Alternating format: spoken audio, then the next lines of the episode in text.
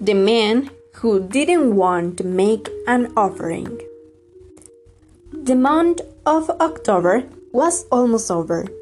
The cold had already begun to make its first appearances, and with it came one of the most important dates of Mexicans, the Day of the Dead. The people of Tlaxcala began to take out their saving to buy their ingredients for mole and seasonal fruits. Everyone did it except Philip. He was a humble man, a bit lazy and incredulous. He said that the day of the deed was an invention to keep the purse busy. The days passed, and Philip remained the same. He refused the pleas of Hortensia, his wife, to give him money. So Hortensia struggled to get the food on her own, but she could barely afford the candles. The night first arrived, and Philip told Hortensia that he would go to the mountains to cut wood.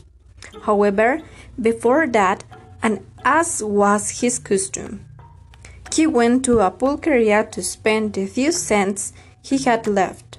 Philip got drunk with his friends and while they talk about his family and gossip about the town, they come to the subject of offerings.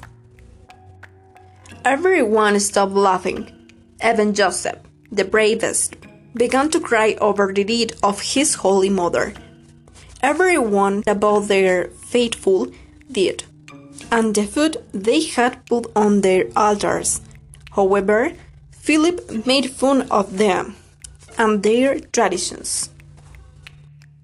The men contract their face and opened their eyes because they could not believe what they were hearing.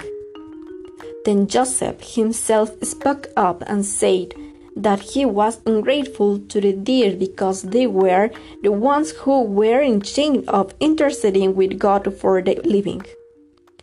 Philip took his things and making ironic and disapproving comments, he went to the mountains.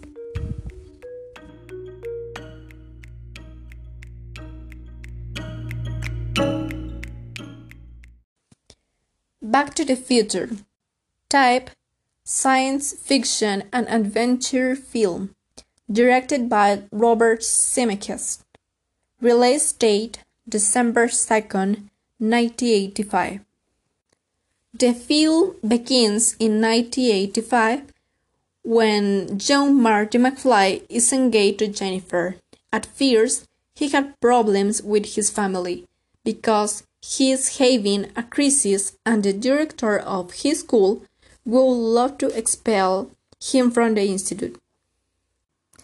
Emmett Brown, a great friend of McFly, is a doctor and scientist one night, Marty accompanies him to his new experiment, a time machine with a modified DeLorean car. It is a risky experiment, but it helps them solve their problems and improve their future. However, the plans don't work as planned. Even worse, while testing the experiment, some arms dealer arrive and kill the doctor. Fortunately, Marty comes out alive, takes refuge in the car, and is transported to 1955, where he accidentally prevents his parents from meeting each other. He will have to do what is necessary from his parents to meet, otherwise, he will never be able to return to the present moment because it will never have existed. He seeks out Dr. Emmett to explain that he comes from the future and needs to help him go back to the 1985. Marty will have to do everything in his power to reverse the situation and look completely normal. In my opinion, I think it is a film suitable for all audiences and can be enjoyed as a family. It made me think a lot about the decisions we make every day because they define our future, and it would be good to think more before acting. Fortunately, Marty comes out alive, takes refuge in the car, and is transported to 1955, where he accidentally prevents his parents from meeting each other. He will have to do what is necessary from his parents to meet, otherwise, he will never be able to return to the present moment because it will never have existed. He seeks out Dr. Emmett to explain that he comes from the future and needs to help him go back to the 1985. Marty will have to do everything in his power to reverse the situation and look completely normal. In my opinion, I think it is a film suitable for all audiences and can be enjoyed as a family.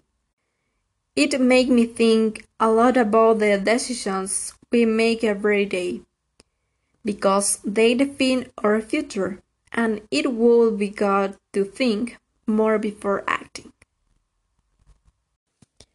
Back to the Future Type Science fiction and adventure film directed by Robert Zemeckis. Release date December 2nd, 1985. The film begins in 1985 when John Marty McFly is engaged to Jennifer. At first, he had problems with his family because he is having a crisis and the director of his school would love to expel him from the institute. Emmett Brown, a great friend of McFly, is a doctor and scientist. One night, Marty accompanies him to his new experiment, a time machine with a modified DeLorean car. It is a risky experiment, but it helps them solve their problems and improve their future. However, the plans don't work as planned. Even worse, while testing the experiment, some arms dealer arrive and kill the doctor.